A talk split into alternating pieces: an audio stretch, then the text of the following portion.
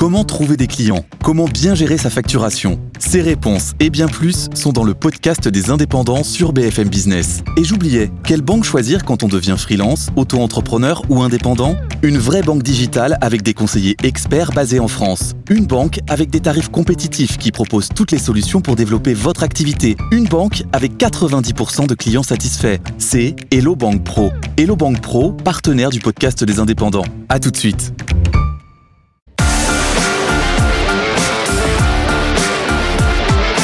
BFM Business, Focus Retail, Noémie Vira. Ravi de vous retrouver au sommaire cette semaine, le circuit court et le choix des produits français, un thème en phase avec l'actualité. Depuis le 16 janvier, les agriculteurs manifestent à travers la France. Parmi leurs premières revendications, plus de produits locaux dans les rayons. C'est aussi la philosophie d'Ecomiam. On reçoit dans un instant son directeur général, Daniel Sauvaget. Cinq fruits et légumes par jour. Cette recommandation est-elle réaliste? À l'heure de l'inflation et de la transition écologique, ce sera le focus de notre expert Jean-Marc Ménien, directeur général d'Altavia Shoppermine. Adieu les moulins à poivre. Vous découvrirez une start-up qui veut révolutionner l'assaisonnement et l'épicerie fine. Elle s'appelle Ocni. On recevra son cofondateur Tristan Cano. Et puis on finira par le chiffre de la semaine qui concerne le gaspillage alimentaire chez les jeunes. À tout de suite. Focus Retail, la distribution de demain s'invente aujourd'hui. J'ai le plaisir d'accueillir cette semaine Daniel Sauvaget. Bonjour. Vous êtes euh, directeur général d'Ecomiam. À mes côtés également Jean-Marc Ménien. Bonjour. Vous êtes euh, directeur général euh, d'Altavia Shopperman. Alors chez Ecomiam, les irréductibles du surgelé, votre approvisionnement est 100% d'origine française. Vous avez fait ce choix depuis le début de votre aventure en 2009. Alors première chose que j'ai remarqué en allant sur votre site e-commerce, c'est le retournement du logo. Vous avez fait la même chose avec l'enseigne de votre magasin à Quimper. Quel message souhaitez-vous passer aujourd'hui bah, depuis le début, depuis la création des comiams, j'ai lié le sort des comiams à celui des agriculteurs. Et aujourd'hui, les agriculteurs manifestent euh, leur volonté de survie. C'est, une forme aussi d'expression d'énergie qu'ils manifestent auprès de la population. Et je pense qu'il est important pour des enseignes comme nous, qui misons justement sur leur énergie pour nourrir efficacement les consommateurs, de leur apporter notre soutien en retournant le logo comme ils l'ont fait sur tous les panneaux de bourgade en France. Euh, je trouve ça, la symbolique est forte. On marche sur la tête. C'est un message symbolique, effectivement. Oui, on marche sur la tête et bah, nous devons, euh, j'espère que je vais avoir l'occasion de vous exposer, que nous essayons de faire en sorte que ça marche un peu moins sur la tête les concernant. Mais justement, avec ce choix de produits 100% d'origine française, vous vouliez, vous voulez toujours bousculer le monde de la distribution alimentaire. Vous voulez quoi? Montrer, démontrer que c'est possible? Oui, j'ai créé Comiam pour euh, permettre aux consommateurs de se nourrir exclusivement d'origine française sans dépenser plus. Tout le raisonnement, ce n'est pas de, de dire bah j'accepte de payer plus cher au motif que ce soit français. Le, le raisonnement, c'est de dire on va démontrer parce qu'on va concevoir une, un circuit tout à fait singulier, permettre aux gens de manger français sans dépenser plus, en épurant au maximum l'offre, c'est-à-dire qu'on n'engage aucun suremballage, tout est épuré, tout est simple pour à la fois un bon prix pour le consommateur et payer correctement le produit au producteur. Ça n'a pas toujours dû être simple pour vous, surtout en période inflationniste. Alors non, ça a été une période un petit peu compliquée où euh, c'est vrai qu'on a embarqué le consommateur sur euh, cette obsession du prix bas, euh, parfois en oubliant que le prix bas c'est pas forcément le moins coûteux à la consommation. Euh, éviter le gaspillage c'est primordial lorsqu'on veut réduire le coût alimentaire chez soi. Il faut des fois savoir dépenser un poil plus sur des produits qui vont pouvoir se conserver correctement ou ne pas être gaspillés lors de la mise en œuvre. Ils souffrent de la guerre des prix aujourd'hui, les agriculteurs. C'est ça le principal problème. Alors, c'est, beaucoup On a de trop choses. voulu tirer C'est les prix de vers choses. le bas. Je les prix. participais hier à l'Assemblée générale de la Fédération des agriculteurs du Finistère. L'expression euh, se manifeste bien sûr sur le prix, mais surtout sur cette avalanche de, de normes, de contraintes qu'ils ont aujourd'hui de plus en plus pour exercer leur propre activité. Et il y a une espèce de... Ils en peuvent plus, quoi. La coupe est pleine. Euh, ils ont l'impression... Un agriculteur m'expliquait que c'est maintenant l'administration qui lui dit à partir de quelle date il va pouvoir euh, passer la charrue dans son champ euh, sans tenir compte de la météo? Enfin, lui, c'est son métier, c'est son savoir-faire, c'est son histoire, et il a l'impression d'être dépossédé de ce qui faisait un peu le, la magie de ce métier, cette relation tout à fait atypique entre l'homme et la nature, parce que c'est d'abord une relation entre l'homme et la nature en agriculture. Oui, effectivement, ce qu'il demande, c'est euh, de pouvoir travailler tout simplement euh, dans leur champ. Alors, à partir de cette année, vous lancez une nouvelle offre sous forme d'un panier du boucher. Il s'agit de quoi exactement? On a été euh, très marqué pendant cet épisode d'inflation que vous mentionniez, c'est euh, la baisse de consommation des protéines pour beaucoup de ménages. Euh, ils ont dû arbitrer dans leurs achats et réduire la portion de protéines consommées. Et donc nous avons travaillé avec nos partenaires fournisseurs pour élaborer ce panier du boucher, mettre à disposition donc une quantité très symbolique, enfin très importante de viande à moindre coût pour les consommateurs. Donc c'est toujours dans cette idée-là, avec euh, euh, un, un, panier de produits surgelés, donc les gens ne gaspillent pas, tout est portionné, parce que j'insiste là-dessus. Hmm. Des fois, on a l'impression de faire une bonne affaire, on achète une grosse cassette pas chère en frais, mais on ne sait pas trop quoi en faire, on gaspille son utilisation, on surconsomme à certains moments. Au final, on n'a pas économisé d'argent. Là, tout est pensé pour que, en cuisine, le consommateur économise véritablement son argent. Et d'ailleurs, vous mettez également ce que vous appelez les prix à nu, c'est-à-dire que vous affichez la répartition des revenus sur vos étiquettes. Il y a la part qui revient donc aux fournisseurs, celle qui revient à l'État et la vôtre. Ça vous a permis d'instaurer une meilleure relation de confiance à la fois avec le producteur et le consommateur. Ça, c'est un acte fort qu'on a posé dès le début, c'est-à-dire qu'est-ce qui va permettre au consommateur de, de, retrouver de la confiance dans le distributeur? Bah, le plus simple, c'est d'afficher euh, le prix que nous achetons le produit, la marge que nous prenons sur le produit et ce que l'on reverse à l'État. C'est euh, je pense que c'est un acte fort pour, pour dire on n'a rien à cacher. Quoi. On exerce un métier. Bien sûr que nous, en tant que distributeurs, on a besoin de marge pour payer les, les, locaux, les, les, salariés, la logistique inhérente à tout ça. Et on l'affiche. Et je pense que le consommateur, il a, au-delà de cette information, il sait de quelle région est produit euh, la viande, le légume ou dans quel secteur est pêché le poisson. Il a les informations essentielles, euh, le prix. Et je pense que bah, se, se bâtit après une relation de confiance sur sur le, long terme, ce qui nous évite à avoir à investir après en publicité très coûteuse à longueur de temps. Alors je m'excuse pour vous, je sais que vos médias ont besoin de, de ces activités-là, mais euh, si on veut véritablement défendre le revenu des agriculteurs tout en étant compétitif pour le consommateur, il faut éviter de dépenser trop de sous dans, dans ces... Et justement, comment réagissent les clients euh, par rapport à cette transparence? Quels sont les retours? Alors, on a euh, la chance maintenant d'avoir 250 euh, 000 euh, clients fidélisés, donc avec une particularité, c'est que contrairement à beaucoup d'enseignes, voire à toutes les enseignes, on ne donne pas notre carte, on la vend. Alors c'est pas être symbolique, mais euh, il faut acheter 3 euros. C'est-à-dire que euh, ça c'est bon mes vieux adages de, de paysans là, que tout ce qui est tout ce qu'on donne ne vaut rien. Donc euh, hum. notre carte fidélité vaut quelque chose parce qu'on entretient après une relation qui va permettre aux clients d'avoir accès à certains petits avantages et surtout des informations un peu privilégiées. Et donc c'est beaucoup plus facile à construire dans cet esprit-là où le, le client sait que on va pas essayer de le perturber avec des promotions dans tous les sens. Au contraire, on essaye d'avoir une stabilité du prix le plus bas possible, le plus construit possible, euh, avec une vraie qualité de produit d'origine France. Est-ce que vous pensez qu'il faudrait élargir cette mesure en France euh, de la répartition des revenus sur les produits dans des supermarchés? Écoutez, je pense que, en tout cas, tous ceux qui souhaitent euh, afficher ou prétendre qu'ils sont ou exiger de la transparence des autres et choses comme ça, bah, qui commencent par le montrer chez eux. Quoi. C'est ça que je voudrais simplement dire. Moi, je suis pas trop pour qu'on régule, pour qu'on. Je, crois encore à l'initiative individuelle, au fait qu'il y a des gens qui, en responsabilité, peuvent se conduire loyalement et servir des intérêts, le nôtre, parce que j'ai le, le souci, bien sûr, de l'intérêt de l'entreprise, mais au-delà de ça, de l'intérêt des gens avec qui nous travaillons. Alors Ecomium est coté en bourse depuis octobre 2020, ah. mais bon, l'année 2022 n'a pas été très tendre avec vos titres. Quelle leçon en avez-vous tiré s'il y avait une leçon C'est pas une leçon définitive. La, bourse, et je remercie les investisseurs qui nous ont fait confiance, ça nous a permis de, décoller d'un statut de, petite, de petit réseau euh, local à un statut de réseau quasi national maintenant. On a une vraie notoriété. Je suis chez vous aujourd'hui, et c'est grâce à cette euh, arme que on nous a donnée. Et je voudrais dire que parfois on critique la bourse, la finance comme les, les, gens qui sont dangereux et autres.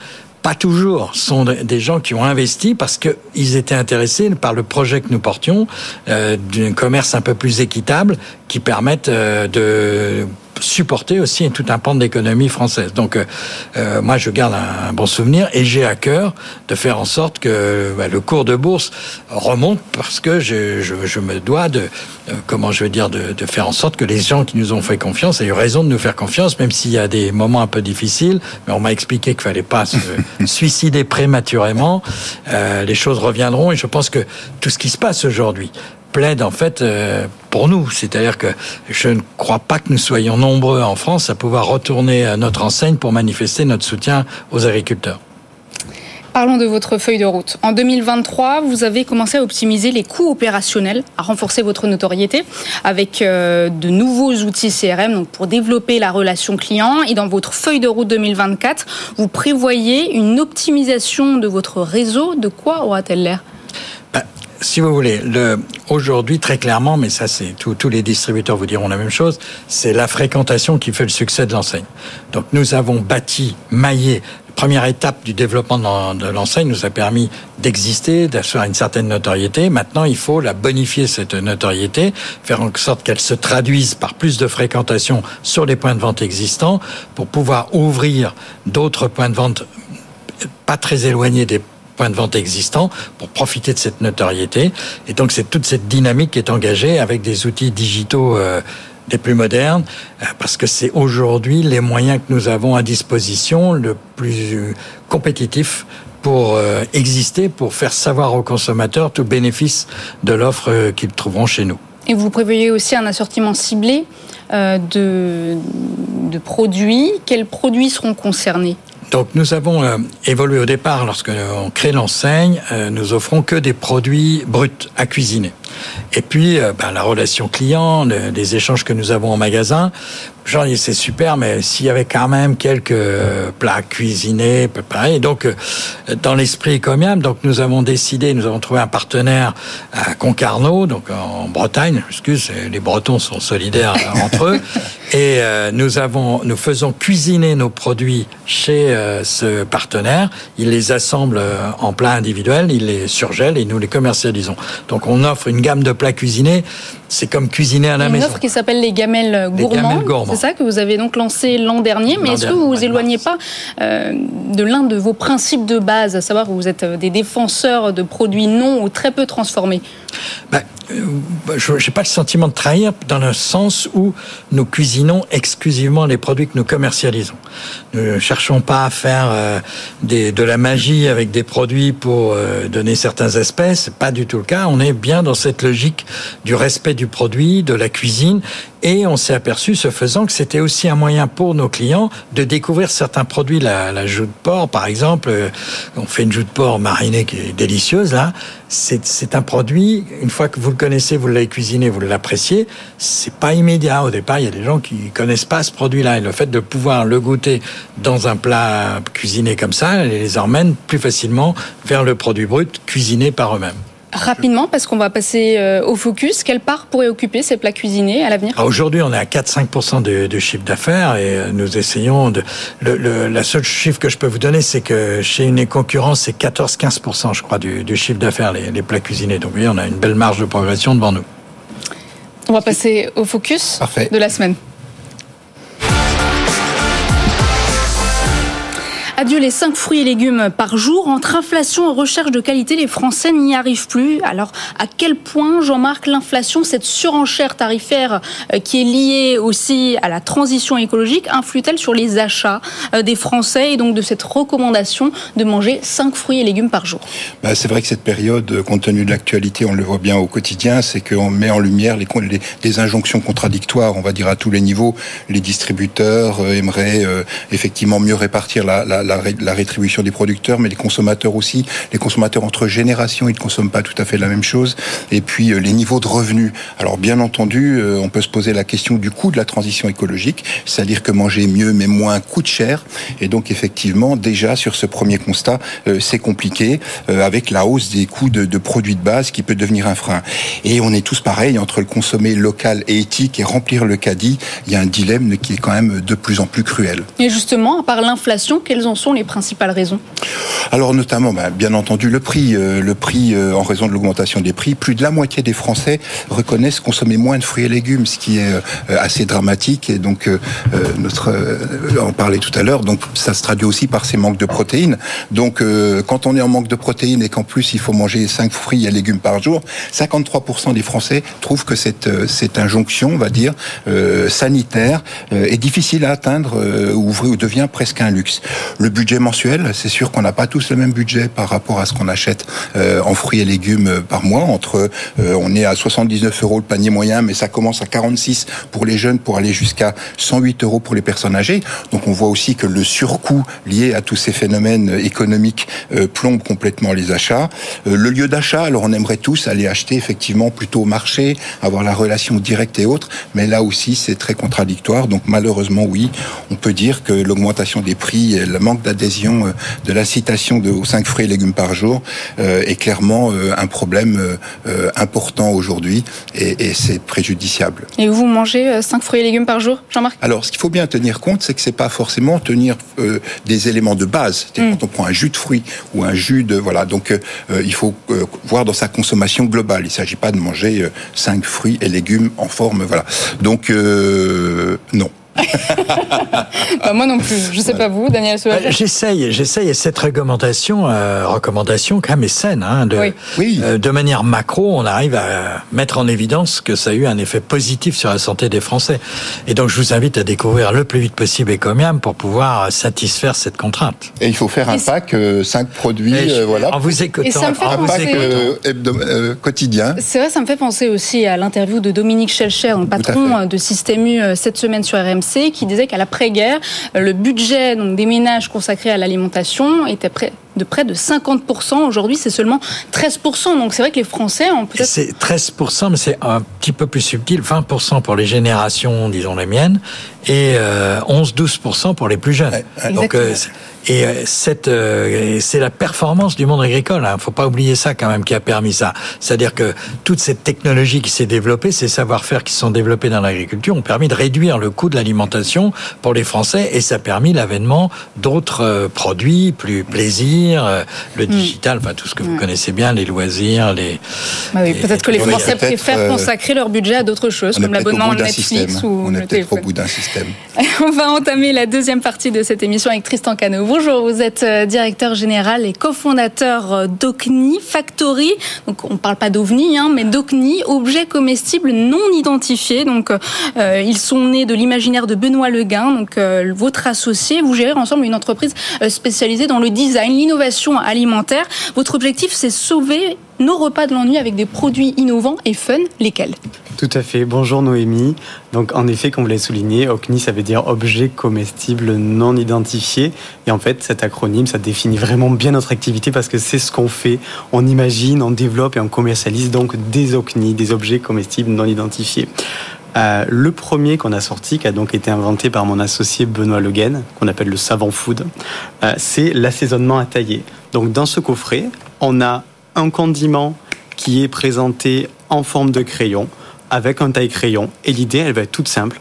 On va venir le tailler au dernier moment sur son assiette vous allez pouvoir goûter, Jean-Marc. Va venir l'assaisonner. Là, c'est de la truffe. C'est de la truffe. Euh, quel est l'usage du produit finalement? Euh, Ça va être déjà d'apporter un côté très innovant sur l'assiette, un côté très expérientiel, presque un côté très waouh. Euh, on va avoir aussi un côté très esthétique avec le produit, mais surtout, et le plus important, ce qu'on a travaillé, c'est le goût avant tout, quand même le plus important. Là, vous le goûtez tout seul, c'est peut-être un petit peu fort. C'est relevé. je, le sens d'ici. Dans les produits, pour nous, c'est important, au-delà du côté très innovant, d'être vraiment en naturel, en végétal et même labellisé en bio. Euh, pour nous, c'est important d'avoir une belle traçabilité, travailler avec des fournisseurs locaux euh, au niveau du sourcing des produits avant tout. justement, ils viennent d'où? Vous produisez où vos produits? Parce qu'on parle beaucoup de produits français là dans cette émission. Oui, tout à fait. Donc nous, nos locaux sont basés à côté d'Alès, à Méjeanne-les-Alès exactement, dans le Gard, euh, dans le sud de la France. Et on est très fiers de dire qu'on fait tout en interne tant la partie production que la partie logistique. Au début, ça n'a pas été euh, toujours très simple de tout faire, surtout sur un produit aussi innovant que celui-ci, parce qu'il a fallu tout créer. Euh, mais aujourd'hui, c'est vraiment plus pour nous de tout faire, euh, tant en termes de marge, déjà parce qu'on évite tous les intermédiaires. Donc pour nous, c'est quand même important. et c'est aussi des valeurs qu'on voulait porter avec mon associé. Pour nous, c'était important de vraiment tout garder en interne. Et c'est quoi la prochaine nouveauté? Alors la prochaine nouveauté, qu'est-ce que c'est? Déjà, euh, on en a sorti un deuxième OCNI qui est la bouteille à râper. Donc là, même principe, on est toujours sur un condiment. Cette fois-ci, il est présenté en forme de bouteille. Et l'idée à la maison, ça va être d'utiliser une râpe ou un petit économe et de venir le râper sur l'assiette au dernier moment. On reste dans les condiments. Euh, si on revient au niveau des saveurs, au niveau des crayons, le prochain qui va sortir va être le balsamique et la framboise. Parfait pour l'été. Il va sortir au printemps prochain. Et ça, on peut l'associer avec quoi? Balsamique framboise? C'est bien quoi? Avec le poisson? Oh, Pourquoi pas sur du poisson? On l'imagine sur des salades, sur des crudités, euh, sur de la viande blanche, pourquoi pas? Ça marchera très bien. Et vous avez des restaurants qui seraient intéressés? Parce que j'imagine que le côté un peu spectaculaire, il y a, un côté euh, immersif, émotionnel. Tout à fait. Est-ce qu'il y a des restaurants qui se montrent euh, intéressés pour mettre ça sur leur table? On travaille avec quelques restaurants, notamment des, beaux établissements, surtout en local. Euh, au niveau de nos produits, la cible, nous, c'est plutôt monsieur et madame tout le monde qui est à la maison et qui veut apporter une petite touche d'extraordinaire dans, dans, son quotidien. et ça nous plaît bien comme ça. Nous, comment on travaille en direct évidemment via notre site internet, euh, mais aussi via tout un réseau de boutiques épicerie fine, concept store, chaîne de magasins. Euh, et en tout, grosso modo, on arrive à 750, 800 points de vente qui revendent le produit. Daniel Sauvager, on va parler d'une de vos dernières solutions novatrices, le consommateur qui peut devenir consommateur, c'est-à-dire que vous lui laissez le choix euh, entre différentes modalités de réduction de prix. Vous voulez démontrer que euh, c'est possible de lutter contre l'inflation et de s'engager en faveur d'une consommation alimentaire responsable. Il s'agit de quoi exactement? Bah, C'est-à-dire que nous avons pensé utile lorsque nous avons des produits que nous souhaitons euh, sortir de nos rayons, euh, soit parce qu'on en fin de saison, des choses comme ça, on va euh, faire un effort tarifaire. Alors, nos efforts tarifaires sont toujours un peu contenus parce que nous travaillons avec un niveau de marge homogène assez maîtrisé, donc on peut pas faire du moins 90% parce qu'on les prend pas, on les prend jamais avant. Donc, mais euh, nous avons donné euh, au consommateur la possibilité lui d'arbitrer entre deux taux de, de réduction. Et si euh, il peut prendre tout pour lui 20% de réduction sur le produit ou limiter à 10% et nous reversons les 10% nous avons des partenariats avec des associations périphériques au monde agricole qui s'investissent soit pour la biodiversité soit pour le piégeage du carbone. Il y a des pour replanter des, des haies des choses comme ça. Donc on a toujours cette proximité nous avec le monde agricole. Donc ça nous permet de venir aider et financer ce genre Donc ça permet en, en tant que consommateur d'arbitrer. Est-ce qu'on veut une réduction de moins 20% ou est-ce qu'on décide de reverser 10% aux agriculteurs Et quelle est la conclusion que vous tirez? Est-ce bah, qu'il y a beaucoup de consommateurs qui reversent Je crois que c'était dans les 60% où les gens ne prenaient que 10% c'est déjà pas mal. les, consommateurs sont, bah, sont admirables. Quoi. Je dis ça, bien sûr, c'est mes clients, mais au-delà de ça, le, quand on parle avec eux, il y a une vraie conscience. Et cette proximité, l'alimentation, c'est quelque chose de fort. Ça nous lie à notre histoire d'homme. C'est important. Tristan Cano, nous sommes dans un contexte de pouvoir d'achat réduit. C'est vrai que les personnes doivent souvent réfléchir à deux fois avant d'acheter euh, quelque chose. Là, c'est vrai qu'on est euh, dans un produit innovant, un produit fun, mais on n'est pas dans les denrées alimentaires de mhm. première nécessité. Comment vous faites euh, pour réussir à maintenir les prix tout en restant désirable pour les consommateurs et cela face à la crise? Tout à fait. Nous, on est sur un produit extraordinaire, malgré tout, qui fait quand même plaisir et on a besoin de se faire plaisir quand même au quotidien. C'est important. Alors, euh, oui, nous, on a voulu garder nos prix et on est assez fiers de dire que depuis 2019, on a réussi à ne pas les augmenter, euh, ni pour le consommateur final, ni pour nos revendeurs. Et ça, c'est passé par différentes mesures. Déjà, comme je le disais, on a tout gardé en interne, sans sous-traiter. Et finalement, rien que ça, c'est déjà beaucoup. Autre chose, euh, on sait, nous, ce qui a beaucoup augmenté et qui est une vraie charge pour nous, ça va être tout ce qui va être packaging, carton d'expédition. Et on sait pendant le Covid que c'est des choses qui ont vraiment grimper en flèche. Ce qu'on a fait, on a un petit peu investi, on a agrandi nos locaux. Euh, on a ajouté euh, grosso modo 60 mètres carrés de stockage pour nous, à notre échelle, c'est beaucoup. Euh, et ça, ça nous a permis finalement d'acheter tous nos packaging pour l'année en une seule fois, tous nos cartons d'expédition en une seule fois, acheter certaines matières premières en une seule fois. Et grâce à ça, on a réussi à renégocier un petit peu nos tarifs avec nos fournisseurs Et tout de même, ça a des, négociations qui vont de 12 à 15% c'est pas anodin. Euh, et peut-être une autre mesure qui est importante pour nous, et en plus, ça va vraiment dans nos valeurs parce qu'elle est euh, très écologique, on en entend beaucoup parler. On a la chance d'être propriétaire de nos, locaux euh, et on est sur un bâtiment qui était un petit peu vieillissant, euh, qu'on a décidé de faire entièrement isolé. Mur et toit compris et grâce à ça on arrive à économiser pas mal quand même sur la facture énergétique et encore une fois c'est pas anodin c'est des petites mesures mais c'est un cumul finalement de petites mesures qui nous permettent aujourd'hui sans toucher à notre marge, au-delà des investissements qu'on a fait, euh, de ne pas augmenter nos prix. Et c'est important pour continuer à se faire plaisir. Et vous parlez de facture énergétique, d'écologie. On va finir cette émission par le chiffre qui concerne le gaspillage alimentaire chez les jeunes. Et ce chiffre cette semaine, c'est 4. Oui, 4, c'est un ratio et je vais gronder nos petits jeunes parce qu'effectivement, euh, les 18-24 ans euh, jettent 4 fois plus de produits alimentaires que les plus de 65 ans. Donc on peut y voir. C'est étonnant parce qu'on peut les penser plus sensibilisés à la cause oui, tout À fait. Alors on peut penser que les plus de 65 sont particulièrement vigilants par rapport à leur culture et à leur histoire, mais clairement, la jeunesse est un peu un âge de l'insouciance à ce niveau-là. 44% jettent des fruits et légumes au moins une fois par mois contre 21% pour les 65 et plus. Le ratio est encore plus fort sur les produits emballés, puisque 33% de mise au rebut par rapport à 8% pour les aider. Et alors, on sait que n'importe comment, de manière générale, la France a décidé de réduire de moitié à objectif 2025 euh, le gaspillage alimentaire. Il y a une cible toute particulière sur ces 18-25, un côté euh, pédagogie éducative positive, bien entendu. Hmm. Il s'agit pas, euh, ça n'est pas une critique, mais qu'il faut appliquer. Et qu'est-ce qui arbitre ce gaspillage? C'est la date de péremption? C'est toujours la date de péremption. Alors en plus, on sait que la DLC et autres, il y a des interprétations qui sont euh, qui sont vécues euh, un peu différemment suivant les suivant les personnes. Donc 85% euh, regardent toujours la limite d'un produit avant de l'acheter, mais là aussi, cet système est boosté par les plus de 65 ans. À 92%, ils regardent ces, ces dates de, de, de, péremption, alors qu'ils ne sont que 74% qui, sur 18-24, ce qui est déjà bien, 74%. On va pas se cacher. Mais on le voit aussi que clairement sur cette cible semble plus précautionneuse, on va dire, puisque 42% euh, des 18-24 déclarent euh, jeter des produits alors même que la date de péremption est, dépassée, contre seulement 20% des 60 ans et plus. Et parmi les produits les plus gaspillés, on retrouve le pain, les fruits et les légumes. Euh, les produits qui finissent le plus rarement à la poubelle, ce sont les produits surgelés et les condiments. voilà, on en a parlé sur ce plateau aujourd'hui, donc c'est aussi une alternative au gaspillage alimentaire. Merci beaucoup de nous avoir suivis, nous avoir écoutés. On se retrouve euh, la semaine prochaine. Focus Retail, la distribution de demain s'invente aujourd'hui.